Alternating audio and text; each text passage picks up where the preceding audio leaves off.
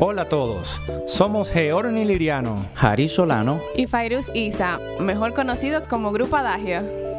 Sean todos bienvenidos a nuestro podcast Ostinato, donde conversaremos y aprenderemos de todo lo relacionado al ámbito musical. temas de controversia. Historias y experiencias en los escenarios y espacios laborales. Comenzamos en Do. Mi- Bienvenidos sean todos una vez más a nuestro podcast Ostinato. En el episodio de hoy vamos a continuar hablando de la educación musical y su importancia a nivel cerebral. Recuérdense que en el episodio número 5 dijimos que íbamos a traer, o que teníamos que traer, nos veíamos obligados a traer a nuestra invitada, Paola Ventura, ya que ese episodio fue, fue demasiado duro, fue demasiado bueno, muy edificante. Entonces, sin más que agregar, Paola Ventura. Mira, Paola, acuérdate que al final del episodio 5 yo hice la pregunta sobre la música urbana, tocamos ese tema, pero yo creo que ustedes como que me marearon, ustedes no, no me dijeron, no me respondieron la pregunta bien. Mi pregunta fue, ¿qué beneficio tiene que la juventud de hoy escuche tanta música urbana? Y digo tanta porque me estoy enfocando a ese público joven que solamente escucha música urbana, que hay muchos en este país. Entonces yo qui- quiero saber, eh, ¿es bueno eso para esa juventud? Siempre escuchar todo el tiempo música urbana. Yo entiendo que debe haber variedad en todo. Eh, el hecho de escuchar solamente un género no va a ser beneficioso porque todo estímulo que, que es constante llega a un punto que uno se acostumbra. Entonces, em, lo que te puede tal vez ser beneficioso de un género, porque yo soy partidaria de ver lo bueno de cada cosa, tal vez me pueda estimular de manera positiva el tema de la variedad rítmica y la riqueza en cuanto a ritmos, tal vez no la letra o la composición en cuanto a, a la parte musical de, de la música urbana, pero si solamente se escucha un género en específico, tú no vas a tener oportunidad de desarrollarte y crecer y estimular otras áreas del aprendizaje por medio de la música. Bien, tú trabajas con jóvenes, con niños. ¿Dónde es que tú trabajas con, con esos jóvenes? En Jaina. ¿De qué edad son, son ellos? Ellos empezaron conmigo desde 7, 8 años. Ya yo tengo adolescentes. O sea, que han De- continuado todo ese tiempo contigo. Sí, Y son personas que consumen la música urbana, ¿verdad? Exactamente. Pero tú, tú, tú hiciste un cambio ahí, con porque ¿qué materia tú das, qué, qué tú impartes? Nosotros trabajamos, es un programa orquestal y trabajamos diferentes orque- eh, instrumentos de la orquesta de cámara. Violín, viola y violonchelo. Entonces, en ellos, por su entorno, porque hay algo muy importante que, que la gente no toma en cuenta. Hay un factor externo que tiene que ver con el ambiente en el que tú te desarrollas. Que eso no lo podemos modificar. O sea, no hay forma humana de tú evitarle a un niño que creció en una zona vulnerable del país, por no poner un barrio en específico, que ese niño se vea envuelto en, en un entorno donde en el colmado del frente de su casa ponen constantemente esa- ese tipo de música urbana que tiene lenguaje obsceno Exacto. y que no te está beneficiando en nada.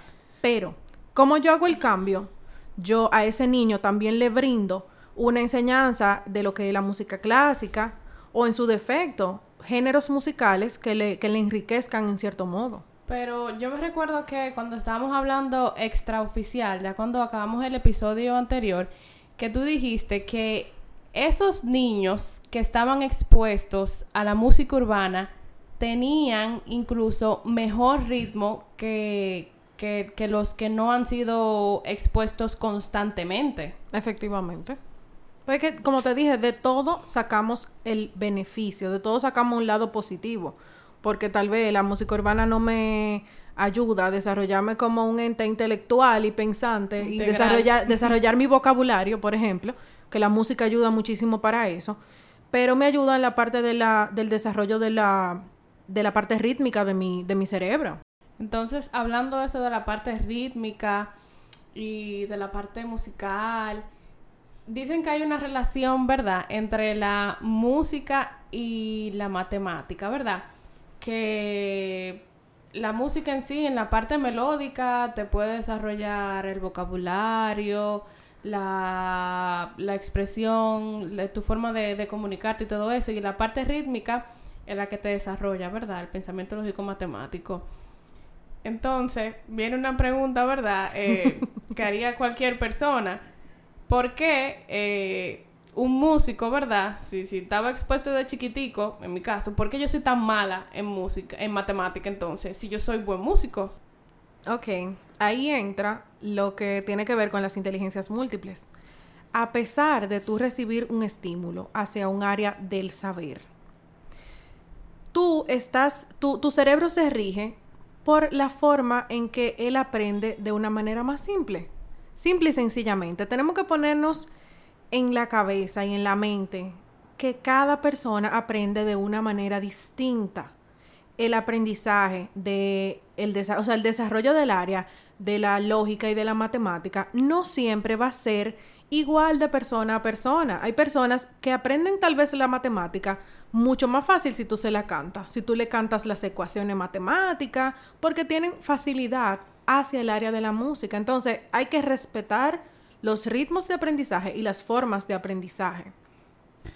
Pero, y una pregunta yendo con más o menos con lo que estaba diciendo Fairuz. Porque se estila decir mucho entre los músicos que uno toca como habla. O sea, si tú eres una persona que habla rápido, pro- probablemente tú toques rápido. Si no se te entiende, es muy probable que tú toques igual. Lo, lo, lo pasa. Yéndonos ya a, a- a lo que es un músico hecho y formado. A la parte de interpretación. ¿Eso es cierto? ¿O y por qué pasa?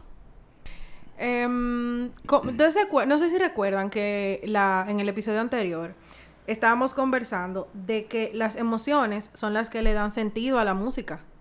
O sea, si tú no transmites eh, cierto tipo de emoción a lo que tú estás interpretando, no va a ser nada. O sea, no va, va- totalmente va a estar, va a ser como que tú no hiciste nada. Insípido. Entonces, insípido, completamente insípido. Yo soy fiel creyente de que eh, hablando a nivel musical, uno está muy influenciado de su personalidad al momento de tocar y de interpretar la, eh, lo que esté tocando y de, y de la influencia de tus maestros. Porque a uno, en cierto modo, se le va pegando hasta la personalidad del maestro por cómo te enseña la música y cómo tú empiezas a sentir la música. Y el tanto tiempo que uno, obviamente, pasa Años con un y años de la vida. Claro. Exacto, entonces yo entiendo que, que la parte de la interpretación se ve 100% afectada de tu personalidad y si tú eres una persona sumamente explosiva, la forma de tu tocar se va, a ver, se va a ver reflejada en la forma en la que tú tocas. Igual si tú eres bien melódico y pasivo, se va a ver reflejado. Porque el músico no puede de- desconectar una área, un área de otra. Y entonces, si una gente toca, o sea, mejor dicho, si una gente canta muy mal, que no afina, es posible que pueda tocar violín, por ejemplo, que es un instrumento que hay que afinarlo constantemente con los dedos. Cada, cada nota que tú das no es como el piano que está afinado. Es que yo creo que en, en el músico de profesión eso no es posible. Giorni que me, que me corrija, mm, que es es un que no. violinista ¿Tú profesional. afinas? Es que si tú, ¿Tú no tienes... Pero es que si tú no debes tienes entonar. oído, exacto. Si Yo tú no tienes oído, tú no puedes tocar. Yo, yo no canto bien, pero yo canto Pero tú entonadito. entonas. Exacto. Por ejemplo, tú le dices... afinación es perfecta. Pero Tú le una, toca- una cosa es tú tener técnica vocal y otra cosa es tú cantar Exacto, desafinado. Tú exacto. tienes Sí, oído. Ahora- sí, sí, claro, pero yo estoy preguntando es ya, ya a nivel de cómo tú percibes, porque si por ejemplo, ok, tú no tienes la técnica vocal de tú poder afinar un acorde, vamos a hacer un do mi sol, pero si quizás tú lo entiendes, o sea, en tu cabeza, aunque tú no tengas la técnica, de alguna manera tú puedes hacerlo, o sea, pasa lo opuesto, que aunque tú tengas, vamos a decir, las condiciones vocales, pero tu cerebro tú no puedes conectar Yo una conocí una, afinación. persona, yo conocí una persona así. Yo conocí Es una que chica El- que tiene una voz bestial, o sea, esa tipa canta precioso. Y yo le toqué una nota y ella no, no podía repetirla. Sí, que es una persona Que no atonal. tiene oído. No podía repetirla, pero ella se embotellaba una canción y la cantaba perfecto, la cantaba precioso. Entonces, yo entiendo que estos son como eh, parte de... No, eso es entrenamiento también. Eso es parte, exacto. Falta de estímulo, falta de entrenamiento y parte de que el cerebro es un ente eléctrico y químico. Ustedes- Si hay un cortocircuito, no va a funcionar. Ustedes se acuerdan todos los dictados melódicos que cogimos. Fueron nueve años de dictador. Yo me quemé en todito. Sí, ya, a mí no me da vergüenza Ah, ¿tú decirlo. ves? Yo me quemé, ¿Tú ves que yo- no- todos los exámenes melódicos yo me fui a pique, los dictados. En los rítmicos no. Y eso no Pero quita, y entonces- eso no quita que tú seas un lo gran rítmico- músico. A mí en lo rítmico, entonces tal vez por eso que yo soy mal en la matemática. Sí, Eso no claro. quita que tú seas un gran pero, músico. Ok, ahí, pero ahí entra el tema de que quizás, vamos a decir que pedagógicamente, quizás no me supieron cómo guiar para yo poder tomar un dictado. Yo entiendo que sí. Que ¿Verdad? esa es el cue del asunto. Por lo menos en República Dominicana, eh, a nivel de educación musical ya formal, le falta eh, diversificar en las técnicas de enseñanza. Una habilitación docente ahí que hay que, hay que hacerle. A propósito de técnicas de enseñanza, vamos a meter un poquito más profundo. En cuanto a la pedagogía, ¿por qué, por qué es que en este país y en Latinoamérica no se ha cambiado el sistema de enseñar desde hace más de 50, 60 años? Siempre lo mismo. Todos los niños en una butaca, 6 horas de clase, 6 horas de tarea después en la casa. O sea, ¿cómo tú aprendes así? ¿Dónde está la elasticidad? ¿Dónde está la flexibilidad? Yo he aprendido ahora en la pandemia, dando clases virtuales, que yo nada más necesito 15, 20 minutos para yo darle las cosas puntuales al alumno de la obra y con eso ellos avanzan semanales, han avanzado. Entonces, ¿por qué que no se ha cambiado el sistema a algo más flexible? Por ejemplo, mi niña va a clase, mi niña de 3 años, va- de 4 años va a clase de 9 de la mañana a 12 del mediodía. Pues un horario está genial, ese horario está bueno y le dan tres, re- tres recesos. Y yo conozco chicos del bachillerato de hoy en día que van de 7 de la mañana a 1 y media de la tarde. Quién sabe si le dan receso. Una computadora la mañana entera. Háblame de eso. Te voy a decir un secreto, pero no se lo diga a nadie. Supuestamente en papel está establecido de que ya el sistema tradicional de enseñanza no se debe utilizar. En este flamante país llamado la República Dominicana, establecimos un sistema neuroeducativo. ¿Y cuándo? Yo no me enteré de eso. Ah, pero lo establecimos sin haber capacitado al personal, sin haberle explicado a los docentes a qué se iban a enfrentar y las nuevas formas que ellos tenían que implementar para poder enseñar. Entonces, quien lo estableció ya puede decir que fue él que lo estableció, que fue el primero. Exactamente, Pero lo estableció mal, entonces no se puede decir que lo estableció. Exactamente. Aquí hay, aquí hay una demagogia, se puede decir Yo entiendo así. que, que aquí la solución del sistema educativo dominicano es enfocarse en guiar al docente en cómo desempeñarse. Nos hemos enfocado, yo entiendo que el centro de la educación gira 100% en el alumno. Sí. Pero si tú no tienes un personal docente, no vamos a decir que tenga maestría, que tenga doctorado, que sea la persona más, más ilustre del país, pero toma ese personal docente que con ese es el que tú, con esos tú cuentas y capacítalos. Dale técnicas, dales herramientas, haz talleres de motivación docente. Si el docente está motivado, el alumno va a estar motivado. Eso es así. Porque Bien. el docente va a desarrollar técnicas creativas e innovadoras para enseñarte los temas. Bueno, aquí todos somos profesores. Entonces, la pregunta para todos y cada uno de ustedes. ¿Qué lo motivan a ustedes a estar motivados? Porque en mi caso, a mí me encanta cuando un alumno me llega con la clase bien. A mí me encanta cuando responde rápido y yo me motivo más y le, bu- le busco música nueva y le digo, oye, vamos a juntarnos otro día. El ¿Quién lo motiva a ustedes? clase. ¿Qué lo motiva? Eh, eh, Yo diría que a mí lo que me motiva es el talento de un estudiante. Porque cuando un estudiante entiende lo que tú le estás hablando, no hay mejor motivación. Porque mira, es muy fuerte tú explicarle a un, a un- a un estudiante, por ejemplo, lo que es una frase y cómo tú diriges esa frase y cómo se conecta esa frase con todo lo otro y cómo tiene relación en la obra y a dónde te va a llevar o, o lo que él haga en esa frase tiene consecuencias más para adelante y que no le entienda. A mí lo que me motiva es, eh, como dijo Georni, que yo tener, o sea, puede ser hasta un estudiante que no tenga ni, ni talento, la disciplina. Un estudiante que sea disciplinado y que me responda, que yo le diga, mira, tú tienes que hacer esto y esto y esto y esto. Y el, y el niño, aunque entre comillas no tenga talento, pero que él se faje a trabajar y que después cuando tú te ven, vaya a la clase otra vez, tú veas eh, cierto progreso. Eso a mí me da sati- satisfacción, o sea, ver que mis estudiantes eh, están progresando y están creciendo.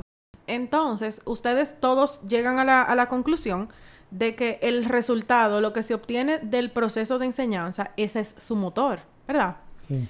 Pero, ¿y si ustedes se topan con el 95% de la población estudiantil de este país? Que son muchachos que están en la casa y que van a la escuela a salir de ese ambiente tóxico. que tan es desesperado que ellos no están ni en coger clase, ni en hacer ni en darte un resultado. Entonces, tú tienes que ser el ente motivador. ¿Cómo, ¿Cómo tú te motivas ante un estudiante así? ¿Cómo un docente que se tiene que enfrentar al, a la mayoría puede lograrlo? Yo voy a encontrar la manera de que ese muchacho me dé una respuesta a lo que yo le estoy enseñando. Y eso no va de la mano con, con el sistema educativo, porque un profesor que tenga que retarse a hacer eso de 7 de la mañana a 1 de la tarde no es fácil. ¿Por qué no lo hace más flexible? No, o un lo que método pasa más que- libre. Lo que pasa es que eso tiene que ver O con... herramientas nuevas. No tiene que ver con, con el con el entorno, con el método de enseñanza. Eso tiene que ver con el entorno en que se te desarrolla tu estudiante. Ahora, yo, Yo- doy clases más chéveres si tengo aire acondicionado. No, para mí también. era, para mí, yo pensaba igual que ustedes, o sea, 100%. Para mí, mi motivación era yo poder enseñarle a el niño X eh, la escala de sol mayor y que ese niño me tocara la escala de sol mayor en la primera clase, a primera vista, aunque, aunque fuera con errores, pero que yo lo hubiera motivado dentro de la escala. Cuando yo llegué a Jaina, que yo me topé con niños que eso no le llamaba la atención, que yo tuve que ponerle la escala de sol mayor dentro del entorno que a ellos les gustaba y buscarle la forma de mil maneras. O sea, el tú lograr que un niño que está completamente divorciado de tu de lo que tú tienes como una preconcepción de lo que va a ser el proceso de enseñanza, esa debe ser la motivación. Entonces, si tú eres un docente que tú no, no estás en ese enfoque de yo voy a hacer lo que yo tenga que hacer para que ese muchacho me entienda, entonces tú necesitas analizar si la docencia es tu rama de enseñanza, tu rama de desarrollo. De que tú sabes lo que pasa, volviendo al, al sistema educativo, remontando, remontándonos en nuestra época en, en la UAS, a la, la mayoría de las personas que estudiaban educación, eso es un tiempito, era porque no daban No daban para- la talla. Exacto, no daban la talla, daba- es ver, o sea, es vergonzoso porque no daban la talla en ninguna carrera y le decían, métete educación ahí, que eso es fácil. Debería de ser todo lo contrario. Las personas que entren a la carrera deberían de darle como un examen porque tú estás formando personas que van, van a redundancia, van a formar parte de, de la sociedad. Tú estás moldeando el futuro de, De- la nación. Simple y sencillamente. O sea, en tus manos, en tu, en tu forma de tú enseñarles va a estar de que ellos sean niños felices y entregados a desarrollar su mejor potencial, o sea, su mejor área donde ellos mejor se desarrollan. Y gente que sean frustrados e infelices que no vayan a aportar nada a la sociedad. Y yo estoy de acuerdo con las dos profesoras porque en los dos puntos tenemos muchos recursos, ahora tenemos el 4%, mucho dinero, pero entonces no se enfocan en formar a los docentes. A los docentes le dan un aumento de sueldo, ellos están contentos, pero siguen con el mismo método. Es que no, Entonces- no todo digo, el dinero. Es que hay Ay, que, darte, hay que darte herramientas. Sí, Estamos sí. cambiando todo para que todo sea igual. Exacto. Mi tesis dentro de la, de la maestría de neuroeducación fue aplicada al docente. Y cuando nosotros escogimos ese tema, los profesores dijeron, conchale, qué raro enfocarse hacia el docente. Y yo les explicaba eso mismo, es que cuando tú tienes un docente motivado, que tiene las herramientas correctas para enseñar, que se ve intrigado en buscar nuevas estrategias para que esos niños difíciles puedan entender lo que tú tienes que enseñarle, porque el problema de aquí es ese, que no es que lo que tú le quieres enseñar o lo que a ellos más les gusta, sino que tú estás regido por un currículum y que si tú te saliste de ese currículum hay problema es, y tú tienes es. que cumplir con unos objetivos, tú tienes que cumplir con una con unos indicadores de logro, tú tienes que tener ciertas pautas. Entonces, ok, voy a trabajar en base a eso. Dame las herramientas, dame talleres, dame formas de yo moldear esas mentes difíciles. ¿Qué usted prefiere, profesora? ¿Calidad o cantidad? Yo prefiero calidad. Perdón. O sea, tú prefieres calidad a cantidad. Sí. Ok. Volviendo al tema de las estrategias y de buscarle la vuelta a esos estudiantes, ¿verdad? Vamos a ponerle con situaciones diferentes. Con un entorno Exacto. desfavorable. Por ejemplo, hoy, estaba en- hoy estábamos en clase hablando de, de un patrón rítmico. Y había un niño que no entendía que había que dividir la palabra en dos partes para poder hacer dos aplausos. Simplemente, o sea, se le estaba enseñando desde la música. Que son dos tiempos, que, es- que esto, que lo otro. El muchacho no entendía. Entonces yo le dije, y si tú miras la palabra, ¿cuántas partes tiene esa palabra? Casa. Oh, tiene dos sílabas. Vamos a hacer dos aplausos. Un aplauso para cada sílaba. Le estoy enseñando música Sí. por medio del, lengua- de- del lenguaje. Entonces, vamos a intensificar nuestras, eh, eh, a poner más intención en desarrollar la enseñanza a través de lo que a los muchachos les gusta. Entonces, es, la enseñanza es simple. Vete hacia lo que ellos entienden y a lo que a ellos les gusta. Entonces, retomando un poco, ¿verdad? Al, al tema. ¿Por qué si la música ayuda a la concentración, fomenta la atención? ¿Por qué yo no me puedo concentrar si a mí me ponen una música de fondo, música clásica de fondo?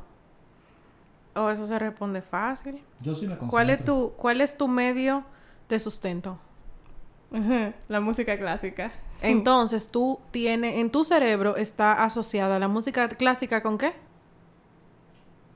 Con, con todo. Con trabajo. Con trabajo. Digo, pero... Entonces Ah, tu cerebro, tu cerebro entiende. Recuerden que hablamos que el cerebro del músico es distinto al cerebro del, del mortal, de las personas que no son músicos.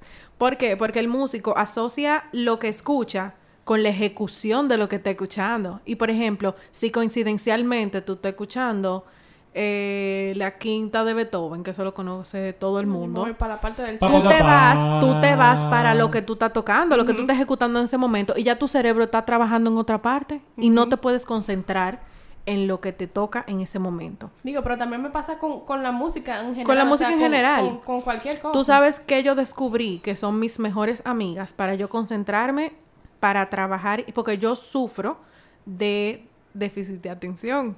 Pero Yo soy una, peque- Procrastinación. soy una pequeña mariposa. Eres una procrastinadora. No, no, no, yo soy una pequeña mariposa. Yo me siento a trabajar, ok, aparte de procrastinadora. Yo me siento a trabajar y me pasó una mariposa. Yo, ay, sí, ¿qué era lo que yo estaba haciendo? Ya, me fui. Entonces, yo descubrí las ondas alfa. Las ondas alfa son lo mejor que hay en esta tierra. ¿Qué es eso? Un sonido que va en diferentes frecuencias, pero no tiene una, ni una línea rítmica establecida, ni una melodía establecida. Entonces tu cerebro no asocia de que tú tienes que tocar eso, sino que concentra tu atención en lo que tú estás haciendo. Por ejemplo, yo lo pongo en la computadora mientras voy escribiendo lo que sea. Y mi cerebro está enfocado en que, ok, eso está sonando. Ah, pero mira, está sonando en el mismo lugar donde yo tengo que trabajar. Y así me mantengo pegada a la computadora. Eso es brujería. Eso es brujería. Pero está chulísimo.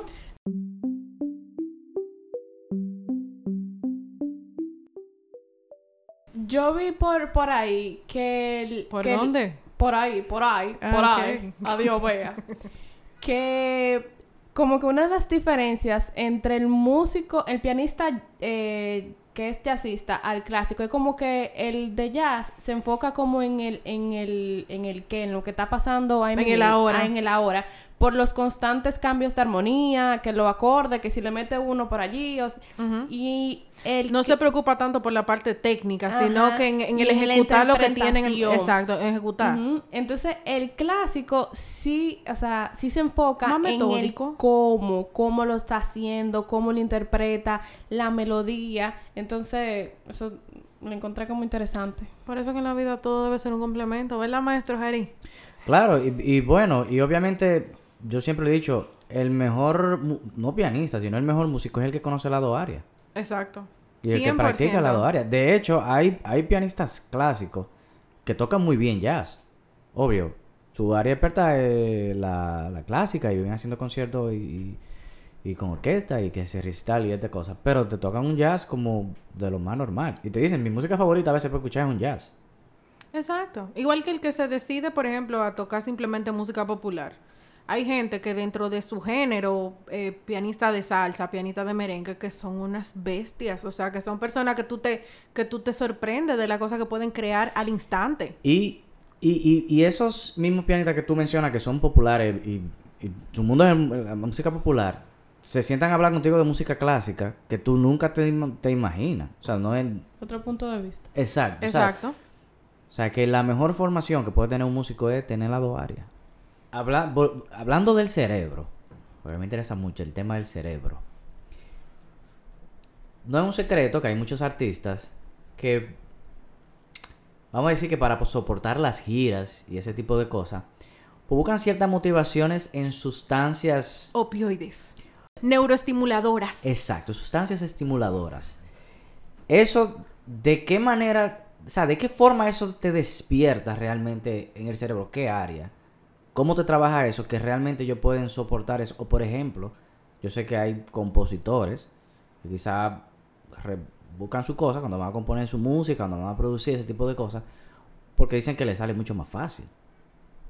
Es que todo depende en qué parte de tu cerebro te ha almacenado lo que te, lo que te ayuda a tu escribir, a transmitir lo que tú tienes en la cabeza.